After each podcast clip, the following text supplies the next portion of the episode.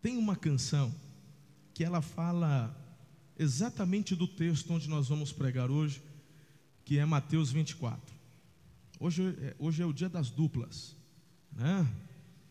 Só que aqui o Fabrício canta, eu peço desculpa, né? Você já conhece o Fabrício, é um grande pastor, um grande pregador, mas ele também, antes de ser pastor, ele já trabalhava na área da música e por muitos anos aqui na igreja, um grande é, servo de Deus atuando na área da adoração. Então ele tem uma voz muito afinada.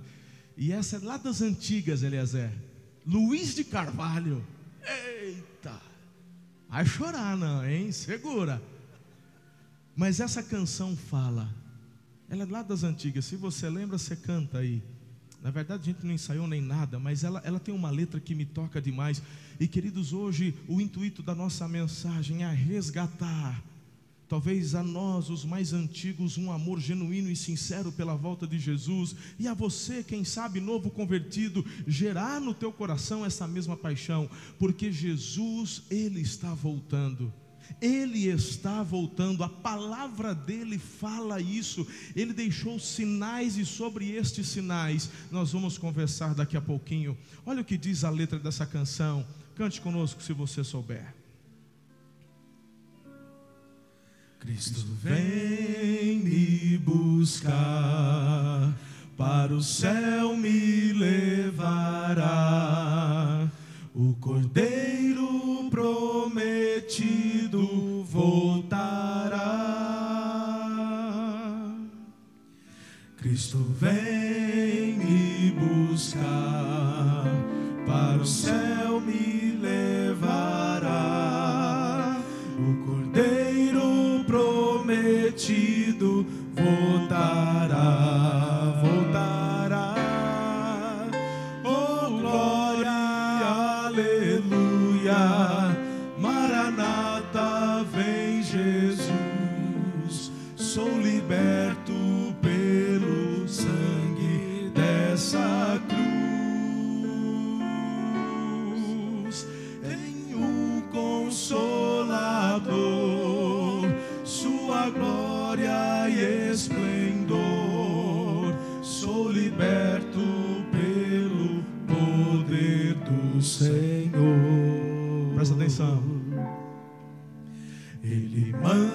atento estar, vigiar e sempre orar, para o toque da trombeta escutar. Ele manda atento estar, vigiar e sempre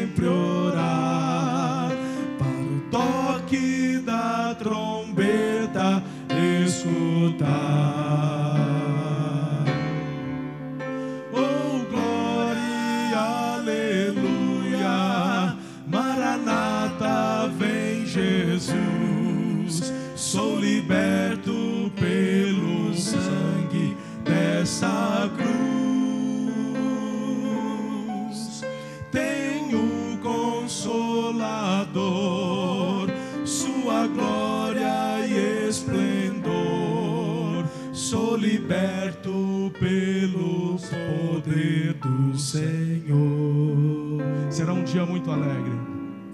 Que alegria vou sentir com os anjos a cantar, pois com Cristo para sempre vou morar. Que alegria vou sentir com os anjos a cantar, pois com Cristo para sempre vou morar,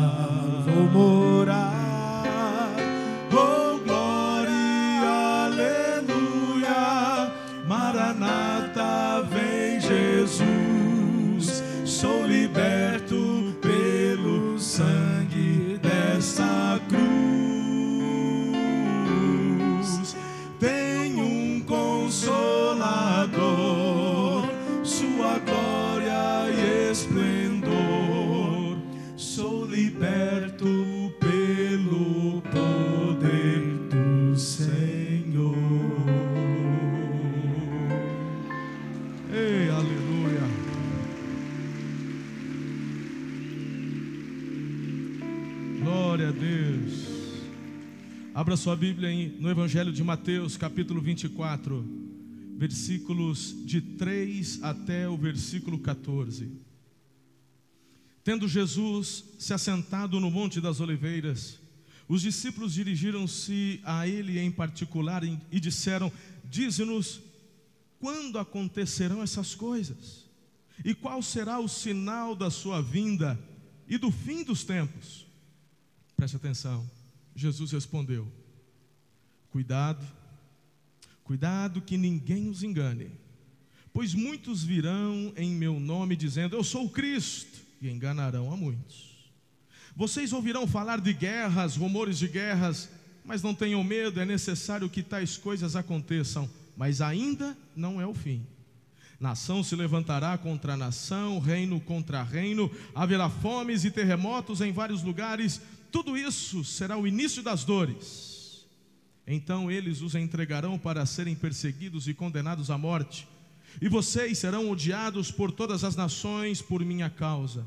Naquele tempo, muitos ficarão escandalizados, trairão e odiarão uns aos outros, e numerosos falsos profetas surgirão e enganarão a muitos. Devido ao aumento da maldade, o amor de muitos esfriará, mas aquele que perseverar até o fim será salvo. E este evangelho do reino será pregado em todo o mundo como testemunho a todas as nações. Diga, então. De novo, então. Então virá o fim. Nós estamos assistindo todos os dias a muitos sinais alertados por Jesus com relação à sua segunda vinda. Sim, Jesus ele virá buscar a sua igreja. Jesus ele voltará.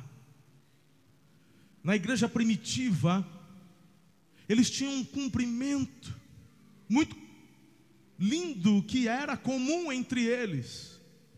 Eles se encontravam em qualquer horário do dia, às vezes não apenas quando se reuniam para poder cultuar, mas se durante o dia eles se viam, eles se identificavam cumprimentando-se com a palavra Maranata.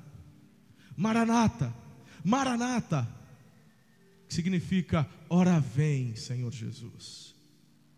A igreja primitiva tinha um anseio, tinha um amor no coração, era a paixão pela volta de Cristo. Queridos, este é um assunto que eu não vejo muitas vezes os pastores pregando, falando, ensinando. Canções como essa. Poucos cantaram porque vocês não conhecem. A maioria de vocês não conhece. É uma canção que quando eu cresci, era criança, eu ouvia a minha mãe cantando, eu ouvia a minha avó cantando, eu via o grupo de jovens se reunindo para cantar. Luiz de Carvalho. As músicas falando da volta de Jesus, onde elas estão? Onde estão as novas composições? Eu falo isso para os nossos levitas aqui desta igreja. Há uma promessa, há uma bênção especial para aqueles que amam a vinda de Jesus. Ei, ele vai voltar. Ele vai voltar, é promessa dele. Tiago capítulo 5, versículo 8 diz: Sejam também pacientes e fortaleçam o coração, pois a vinda do Senhor está próxima. No mesmo texto de Mateus 24, agora os versículos 30 e 31, então aparecerá no céu o sinal do Filho do Homem, e todas as nações da terra se lamentarão e verão o Filho do Homem vindo nas nuvens do céu com poder e grande glória. E ele enviará os seus anjos com grande som de trombeta, e estes reunirão os seus eleitos dos quatro ventos de uma outra extremidade dos céus mais uma vez, diga comigo: Jesus voltará. Como discípulos de Jesus, nós precisamos interpretar o tempo de Deus à luz das Escrituras. O tempo de Deus não é o cronos, onde eu e você estamos limitados. O Senhor Deus, Ele é, Ele é senhor do Cronos, ele é senhor do tempo. Esse tempo não o limita, não o determina, não o define. Quando eu falo que precisamos discernir os tempos, eu estou falando do tempo de Deus. A Bíblia diz que Jesus veio, Eliezer, na plenitude dos tempos. Há mais de dois mil anos atrás, a Bíblia diz, era a plenitude do tempo dentro do tempo de Deus. E eu vejo o Senhor, através do seu Espírito, querendo trazer para cada um de nós revelação para discernirmos este tempo de Deus, este tempo espiritual. Mas as coisas espirituais, elas só conseguem ser compreendidas espiritualmente. E eu vejo muitas vezes as pessoas se limitando a uma vida apenas da terra para terra. Eu vejo muitas pessoas limitando o seu relacionamento, a sua interpretação, a sua visão, a sua cosmovisão de Deus, somente da terra para a terra. Estamos na terra. E o Senhor nos deu essa oportunidade para vivermos para a glória dele, experimentarmos coisas lindas, experiências profundas, mas o nosso alvo é o céu. A Bíblia diz que somos cidadãos dos céus olhando firmemente para o Autor e Consumador da nossa fé. Eu prossigo para o alvo. Meu alvo é Cristo. Meu alvo é estar com Jesus. E eu te pergunto: o que é que você sente quando ouve esta afirmação? Jesus está voltando. O que, que, que, que acontece aí dentro? Eu queria que você interpretasse isso dentro de você. Quando você ouve Jesus está voltando. O que, o que gera dentro do teu peito? Deixa eu te dizer uma coisa. Algumas pessoas ficam indiferentes. Outras pessoas não acreditam, porque tem uma visão totalmente racionalista da Bíblia e enxergam Jesus apenas como um homem, alguém que marcou a história. É simpatizante do Evangelho, até vem à igreja. Tem gente que quando ouve isso, sente medo. Parte do meu trabalho é viajar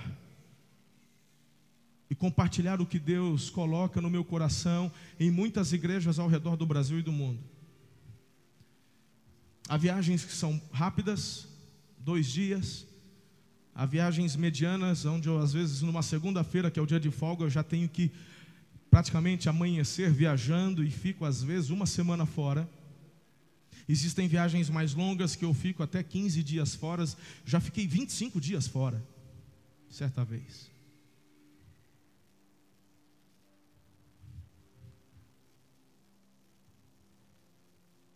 Em uma dessas viagens, há pouco tempo atrás, ano passado, se não me falha a memória, conversando com a Ana por telefone, eu lá, saudade. Aí, amor, eu estou morrendo de saudade. Falei, ah, amor. E as meninas? Ah, elas falam de você todo dia. Falei, ah, porque eu sou um pai exigente. Quando estou em casa, né? Eu sou aquele. E a tarefa? Isso e aquilo, tal. A gente coloca a coisa na linha. Fala, ah, quando eu estou viajando, acho que elas ficam aliviadas. A Ana disse: nunca mais diga isso. Elas perguntam de você todos os dias.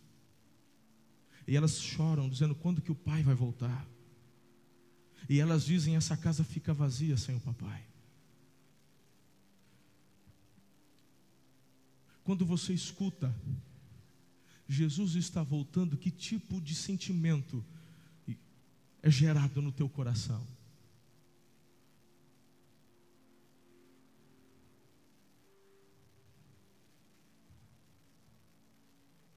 Precisamos, em nome de Jesus,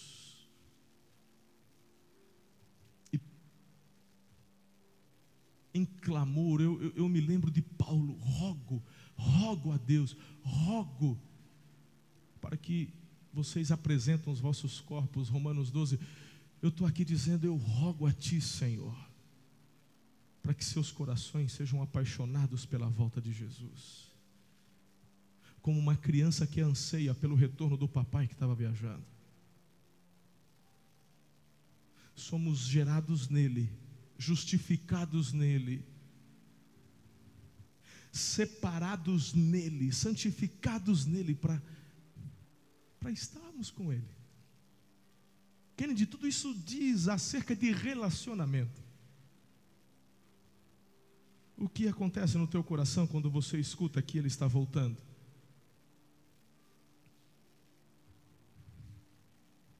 Meu desejo nessa mensagem é levar você a dizer: Jesus, vem logo.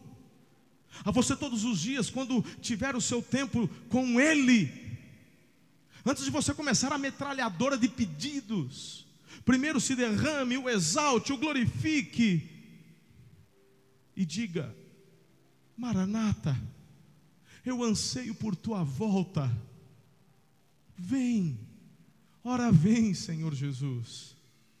E depois de expressar coisas do tipo, então também coloque os seus pedidos, porque Ele é um pai que tem prazer em ouvir os filhos. Mas 1 Coríntios 2,14, já te alerto, como já o alertei há pouco, quem não tem o Espírito não aceita as coisas que vêm do Espírito de Deus.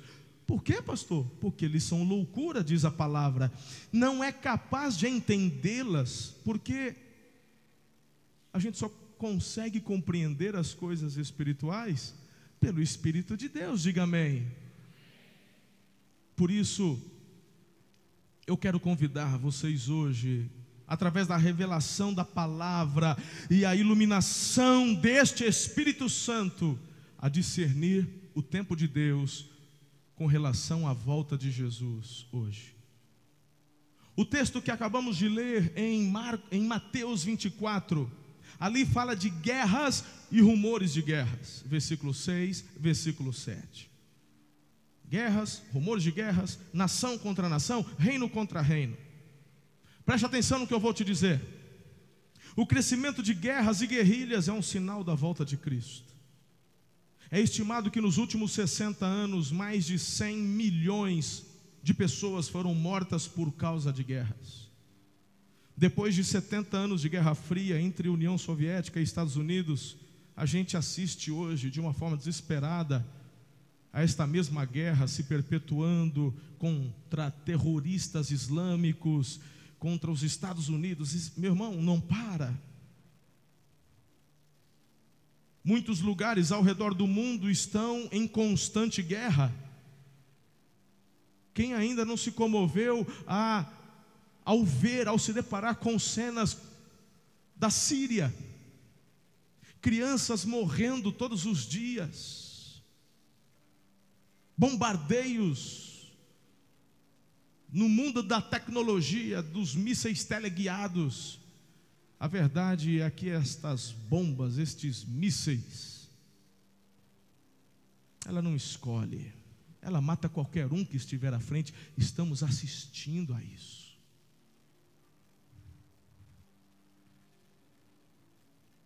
O que falar, meus irmãos do Rio de Janeiro? O que falar, meus irmãos, de Fortaleza? O que falar das nossas capitais? Como eu citei há pouco tempo atrás, o Espírito Santo numa greve dos policiais, quando foi isso? 2000 e 2000 e o ano passado, 2017. Cenas de guerra. Eu estou falando de Brasil. Estou falando de Brasil. A questão, meus irmãos, é que o motivo disso tudo é espiritual. Políticos e educadores, eles não conseguem alcançar a paz duradoura. Há quantos anos estão tentando selar paz entre judeus e palestinos? Quantos? Quantos primeiros ministros da Grã-Bretanha, da Inglaterra, tentaram mediar? Quantos presidentes norte-americanos tentaram mediar? Quanto? Ninguém consegue e não vai conseguir. É espiritual. A paz só será alcançada quando Cristo, que é o príncipe da paz, entrar nos corações e fazer morada como selar paz entre a torcida corintiana e a torcida palmeirense. Não dá. Não dá. Hoje o que se fala é fazer jogos clássicos de uma torcida só. Polícia militar não consegue. Prefeitura não consegue. Mas Jesus consegue fazer de um homem que tinha como o futebol a religião, ele é transformado. Um dia eu fui, um dia Wagner foi, outro dia Eliezer foi, porque o Evangelho nos transforma de dentro para fora. Mas quando olhamos para este sinal, encontramos, meus filhos, guerras e rumores de guerras se multiplicando. Há um segundo sinal que Jesus fala apontando a vinda dele. Ele fala de fome, ele fala de terremotos. Ali na parte B do versículo 7, ele diz: em vários lugares. Jesus diz que catástrofes físicas e naturais sinalizariam a sua volta. Porquanto se levantará nação contra nação, reino contra reino, haverá fomes e terremotos em vários lugares. Preste atenção que não é em todos os lugares. O texto fala em vários lugares. Lucas 21, 25 angústia entre as nações, em perplexidade por causa do bramido do mar e das ondas.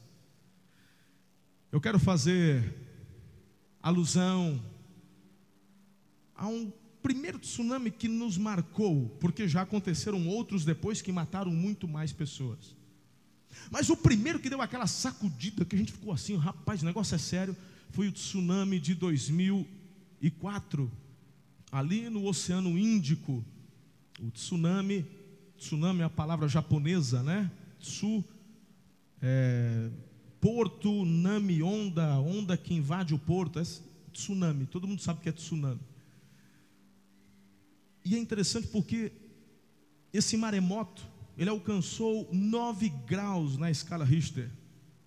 E esse tsunami, então, ele avança sobre a costa ali do Japão e vilas inteiras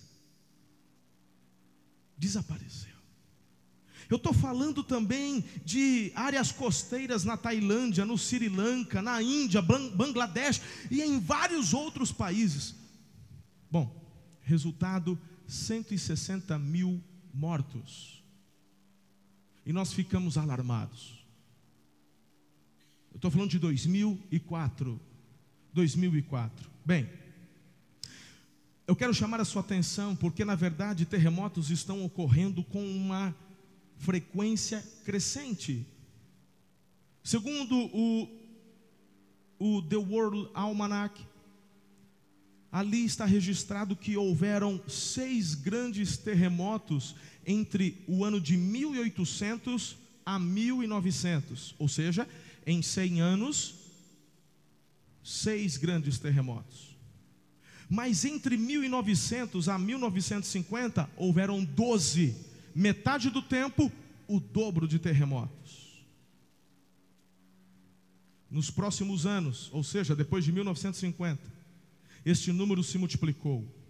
E somente em 1976 foram registrados 50 grandes terremotos com 6,5 graus na escala Richter e 18 acima de 7 graus. É a multiplicação dos sinais.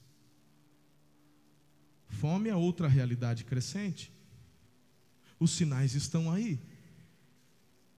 Querido, quando a gente começa a pensar nessa questão de fome diante de uma tecnologia que ela é capaz, sabe, de conseguir produzir mais comida do que o necessário, Parece até estranho dizer que pessoas hoje ainda morrem de fome.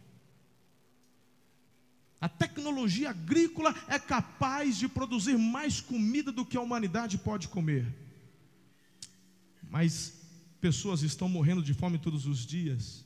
Pessoas vivendo subnutridas. Em países como Bangladesh, Etiópia, Calcutá, Somália, Afeganistão, Haiti, Ficamos alarmados com os 160 mil mortos no tsunami, não ficamos? Ficamos.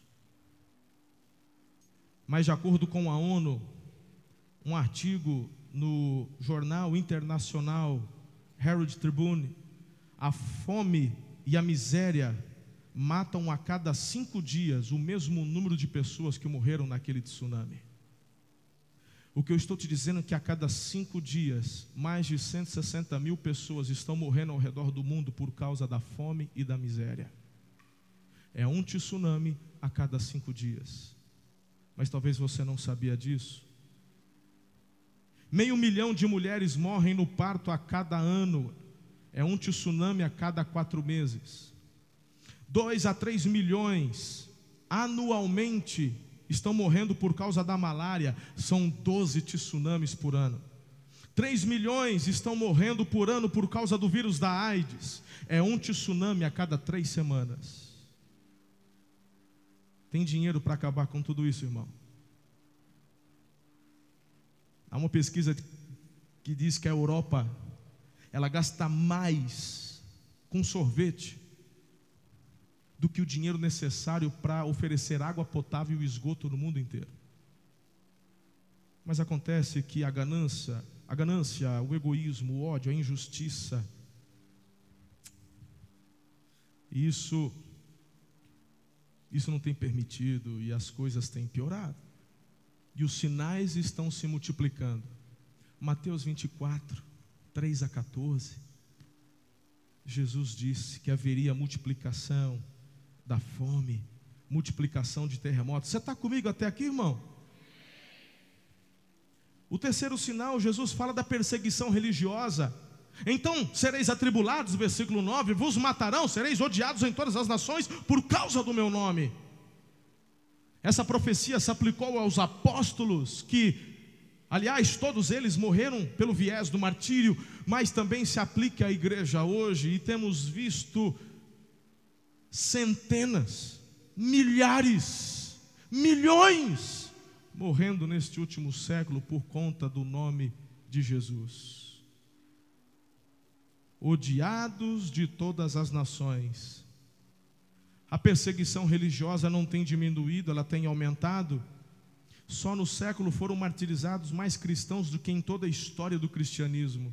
Tem gente que acha que essa questão de morte de cristão aconteceu só na igreja primitiva, onde os romanos pegavam os cristãos e jogavam no Coliseu para que fossem estraçalhados pelos leões famintos, para serem totalmente destroçados pelos poderosos gladiadores, e assim eles vibravam, se divertiam, era o futebol da época.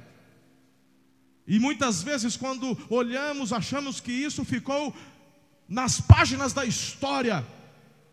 Eu estou dizendo que só neste século morreram mais do que em toda a história do cristianismo, no último século. No ano de 94, dia 22 de setembro, saiu um artigo no Wall Street Journal. Josh Barwick, ele escreve um artigo com relação à perseguição dos cristãos na China. Na China. Diz assim o artigo. Na China, o cristianismo está crescendo através de igrejas nas casas, as células. Ainda hoje é a igreja que mais cresce no mundo.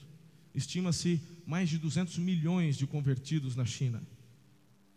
O governo faz de tudo para impedir o cristianismo, desde atrapalhar a distribuição de Bíblias até a prisão e açoite de líderes e pregadores. Por exemplo, quando os oficiais do condado de Xi'an, da província de Shanxi, souberam sobre cinco pregadores que estariam realizando um culto em sua cidade, mandaram uma equipe de nove policiais para acabar com o culto. Bateram em algumas pessoas presentes, algemaram os cinco pregadores, tiraram suas roupas e, com varas de bambu, obrigaram os 26 cristãos presentes a dar-lhes cem varadas cada um, ou serem eles mesmos açoitados. Depois disto, Os oficiais disseram que iriam ensinar como se fazia aquilo. Foram aprisionados e um deles não resistiu aos ferimentos. Todos os anos, milhares, diga milhares, milhares de incidentes como este ocorrem na China. Existem pregadores hoje,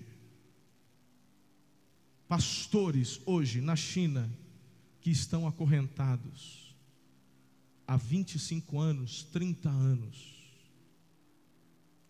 Há pouco tempo atrás, o pastor Ralph, um grande amigo nosso, missionário, trabalhou muitos anos na China e tem uma agência missionária que visa a evangelização da China e também Coreia do Norte. Faz parte da equipe do pastor Carlito, é um amigo. Ele compartilhando que há pouco tempo um destes pastores que estavam há anos aprisionados foi liberto. E durante todo o tempo ele ficou acorrentado, literalmente, correntes no pulso. E quando ele foi liberto, ele precisou ir para a mesa de cirurgia para tirar as correntes, porque a carne havia cicatrizado por cima delas. Porque durante todos os 25, 27 anos que ele ficou preso, as correntes não saíram dos seus braços. Isso é isso é data atual. Isso acontece hoje. O Estado Islâmico tem decapitado centenas, milhares de pessoas porque declaram fé em Jesus de Nazaré. A perseguição religiosa não diminuiu, ela tem aumentado. Talvez você, meu irmão, que tem liberdade no seu país e nem dê valor a isso, não preste atenção do que está acontecendo, mas nós sabemos do que está ocorrendo no mundo.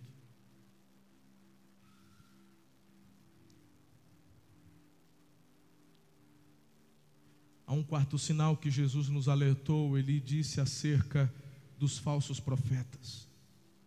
Levantar-se-ão muitos falsos profetas, enganarão a muitos.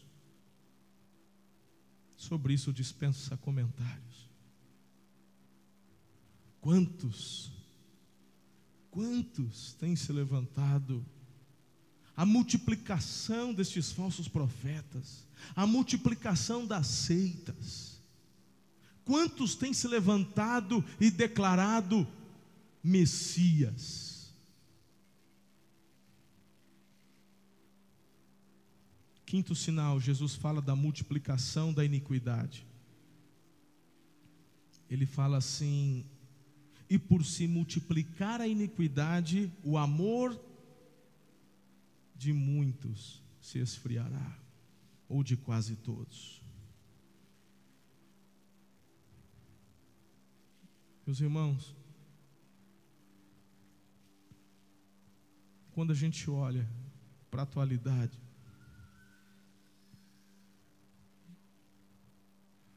a gente vê a multiplicação dessa iniquidade. As redes sociais, o WhatsApp tem ligado as pessoas, mas também por conta disso, às vezes recebemos cada vídeo. Temos visto vídeos onde bandidos eles estão matando não só por causa da violência, mas por conta de uma multiplicação da maldade. Eles, esses dias eu vi, mandaram um vídeo para mim, eu não gosto de ver esses vídeos, mas esse eu vi. Uma pessoa, os bandidos filmando com um celular, abordaram um homem, pai de família,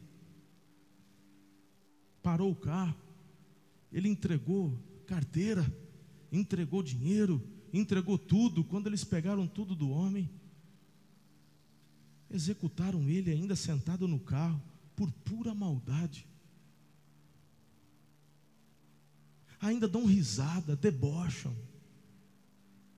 é uma multiplicação da maldade, uma multiplicação da iniquidade, meus irmãos. Mas há um último sinal que Jesus aborda para nós e eu quero encerrar falando sobre isso. O sexto sinal, Jesus disse que o Evangelho seria anunciado em todas as nações. E será pregado este evangelho do reino por todo o mundo, para testemunho a todas as nações, então virá o fim. Eu te pergunto, dos cinco sinais que eu falei até agora, na minha ótica de mundo, você acha que eu exagerei ou você concorda comigo que o que eu falei está acontecendo? Está acontecendo? Então, os sinais que Jesus compartilhou com os seus discípulos, você está vendo, estão aí.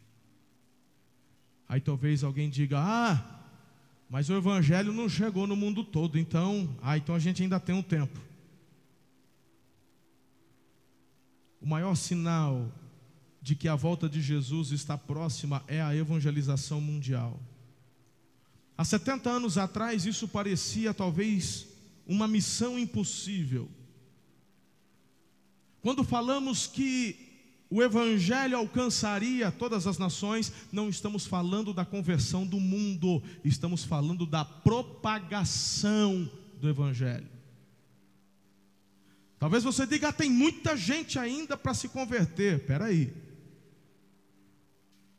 Eu olho, por exemplo, para a Europa.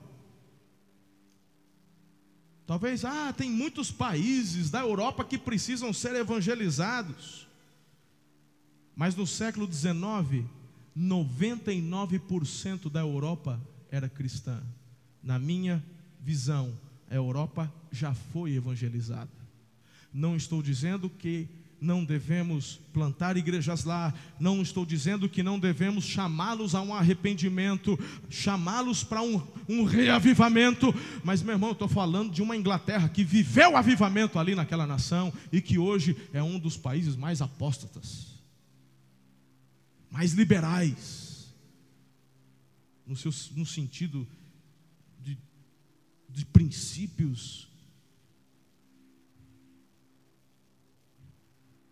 o evangelho tem se espalhado. Turquia é um dos países mais fechados. Há anos atrás, uma igreja plantou uma rádio próximo às fronteiras e começou através dessas antenas a propagar o evangelho na língua deles. Minha visão, aquele país está sendo alcançado. Deixa eu te falar uma coisa. Deus tem me dado o privilégio de andar com muitos homens de Deus, no Brasil e fora. O Espírito de Deus é o mesmo que habita em cada um de nós, e a percepção que eu tenho ouvido destes líderes mundiais é de que a volta de Jesus está próxima. Eu não estou aqui para colocar data, se vai ser mês que vem, ano que vem, daqui 20, daqui 100. Eu não estou aqui para colocar data, eu estou afirmando: Jesus está voltando. Eu estou aqui como profeta de Deus para dizer algo a você. Se os teus olhos estão apenas neste mundo, está na hora de você rever o seu conceito de igreja, de cristianismo, de ser discípulo de Jesus.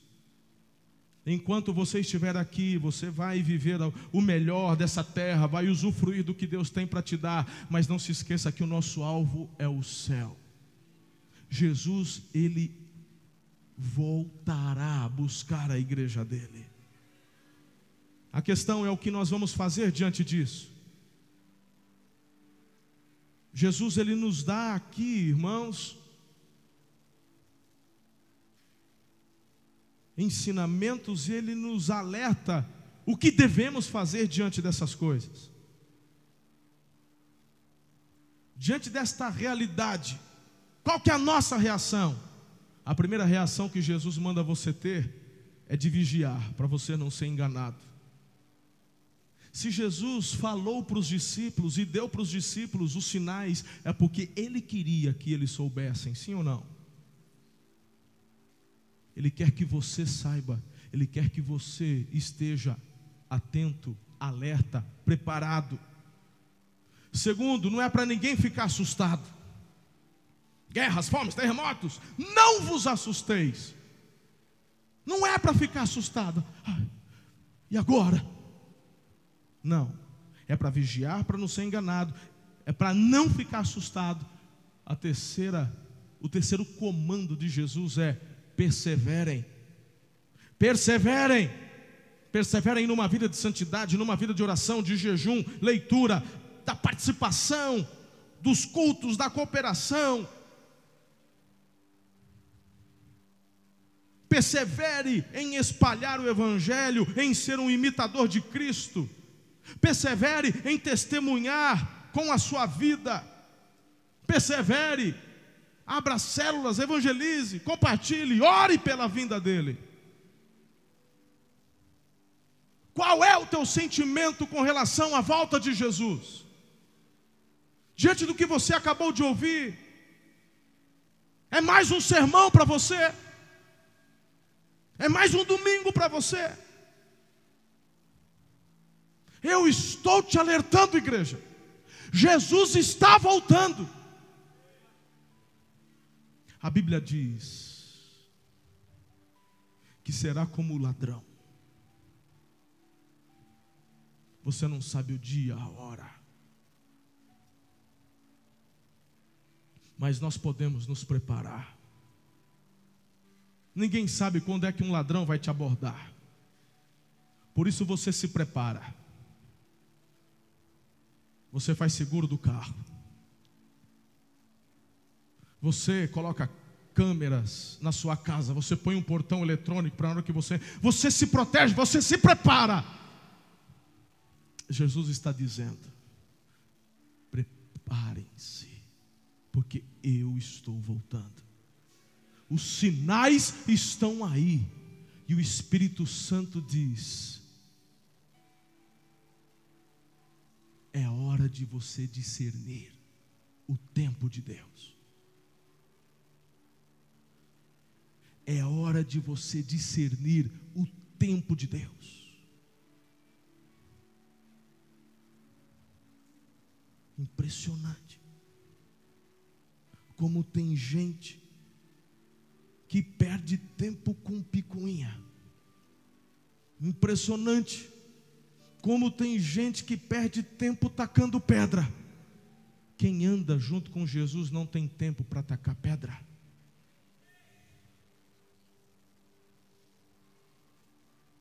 Se você tem pedra na mão quando você chega perto de Jesus, tua reação vai ser deixar as pedras caírem. Cuidado. Se você é um tacador de pedras, é porque você está longe de Jesus. Quanto mais próximo dele, mais amor, perseverança e convicção e amor pela vinda dele haverá dentro do teu coração. É por isso, meus irmãos, que eu tomei a decisão de gastar a minha vida no Evangelho e pela propagação do Evangelho. Eu não vejo a hora de começarmos a plantarmos igrejas fora do Brasil, na América Latina, América Central, Norte, Europa, África, Oceania. Eu não vejo a hora.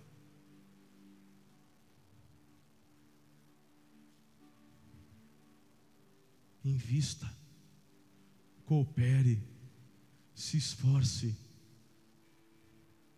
Tem gente que fica brigando pelas coisas daqui. Tem gente que dá tanto valor para as coisas daqui. Eu tenho uma resposta. Quando Jesus vier buscar a igreja dele, pode ficar com tudo, até com a minha casa. Isso para mim, eu sou apenas um usuário mordomo do que Ele tem me dado hoje. A minha casa está na pátria celestial.